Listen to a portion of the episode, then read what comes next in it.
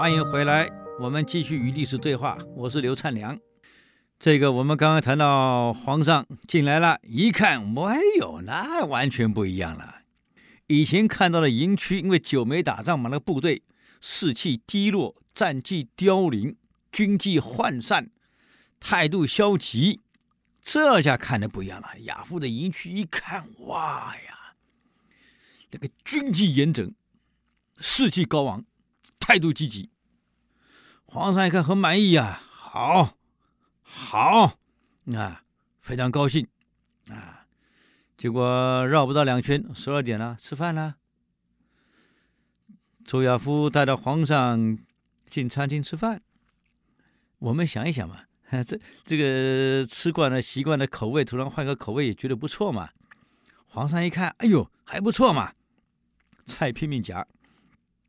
亚夫讲了，皇上对不起，营中规定三菜一汤。皇上，你菜夹太多了，请你压回去啊、一看到水果，哎呦，这个香蕉在中国是很贵的，一下拿两条。皇上，对不起，只能拿一条。这台湾的水果是挺贵的，哈哈，国家国防预算有限的，只能拿一条。到的饭呢，皇上一看饭，那饭呢？啊，皇上饭不限制。皇上把锅盖翻开，正要拿饭，一看，你们吃这个。对，我们部队都吃这个，你会吃什么？以前的亩产量很低呀，哪里是给你吃大米饭？都是杂粮，乱七八糟烧成一坨呀，糊糊的呀。皇上一看你们吃这个，对，我们就吃这个，啊，乱七八糟米呀、麦呀，煮的糊糊的一坨。哦，我明白了。皇上饭吃完了，接着看部队操演。只看到周亚夫把令旗挥过来挥过去，部队冲过来冲过去，哎呀，那战绩完全不一样啊！皇上看得高兴了，喊起口令来了。口令喊半天，没有一个部队听皇上的，什么立正稍息，谁理你呀？等到周亚夫把令旗一挥，哇，全部立正稍息了。皇上一看，哈哈，好，好，哎呀，我皇上。口令喊半天没个听我的，反而听将军的啊！这个好好，参观完了，回家了。周亚夫送皇上出营区，就简单行个军礼，就把皇上送出去了，没有跪在地上，等到皇上离开视线为止，没有。行完军礼，大门一关，看走了。皇上在车子里面啊，晃啊晃啊晃啊，在想今天所看到的一切。这个侍中呢，在旁边就讲话了。各位领导，我们学管理都知道，职位越高的人，在我们身边咬耳朵的人呢，一定越多。这个侍中呢，就开始咬耳朵了。皇上，你今天看了周亚夫的营区，难道你没有什么感觉吗？皇上说：“我有感觉，很好，挺好的。”哎呀，皇上，你没有看出什么端倪啊？难道没有看出什么问题？你说有什么问题？皇上，这个周亚夫谋反之心已经昭然若揭了。难道皇上你没看懂？皇上说：“我没看出来。”你看出来了？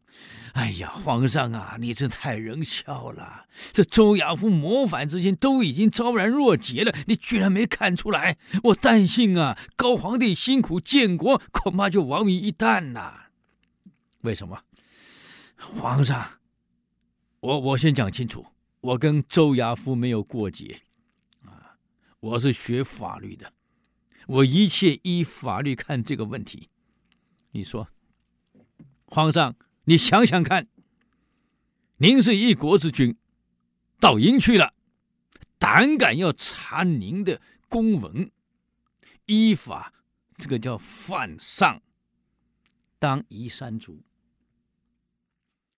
我这个官服可是皇上您赐的呀，他居然说我这个官服是戏服，这是辱上论律。也是三族，更大胆的要查你的玉佩，这是犯上加轻上，论律还是三族？皇上，你想想看，他居然说军中不能遛马，军中不能驾车。您下来徒步，这是多危险的事！万一有兵变，皇上你跑都来不及。这次是好啊，我们御林军带多了，要不然周亚夫带的部队一反，皇上你可走不了啊！这是阳谋，多危险！更可恶的是，皇上，普天之下哪一样不是皇家的？居然说皇上你只能三菜一汤，只能吃这个这个乱七八糟杂粮饭，太过分了！这是儒上，还有更危险的事。皇上，你今天口令喊了几声呢？有哪个兵听你的？全部是听周亚夫的令旗。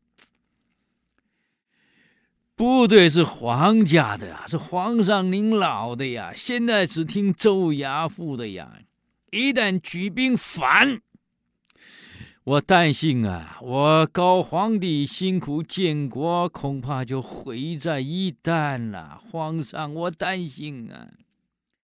送你出门，行完军礼就走。刚刚你进去的时候，也是行完军礼就走。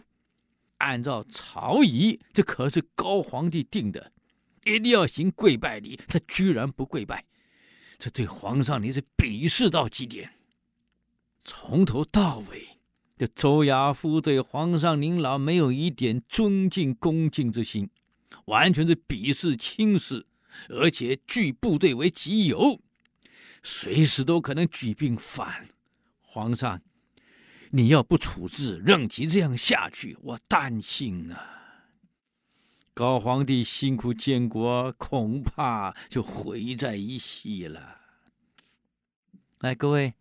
好朋友，你们想一想，哎，这个侍中讲的有没有道理？嗯，好像有道理。那我们怎么处理呢？因此，我们现在管理学讲领导统御，一个领导者你要智慧，光有点小聪明是没用的。那么多人在你身边咬耳朵，讲过来讲过去，你怎么去了别是真是假？哪些话可听，哪些话不可信？我们怎么去区别呢？这个文帝难怪是一代明君啊！一听，嗯，嗯了一声，侍中，我的看法跟你不一样。你想一想，我们今天来营区，有没有事先行文？没有。既然没有事先行文，细柳营是营区，是部队所在地，是国家安危的重镇。既没有公文，又不能证明身份，怎么可以随便进出？我们国家以往最大的败笔是人质。嗯，命令大于一切。一看到官员大官来了，皇上来，赶快就开门，不需要验身份，也不需要公文，这何等危险啊！其次，啊，其次到底什么呢？我们留到下礼拜再说啦，谢谢各位的收听。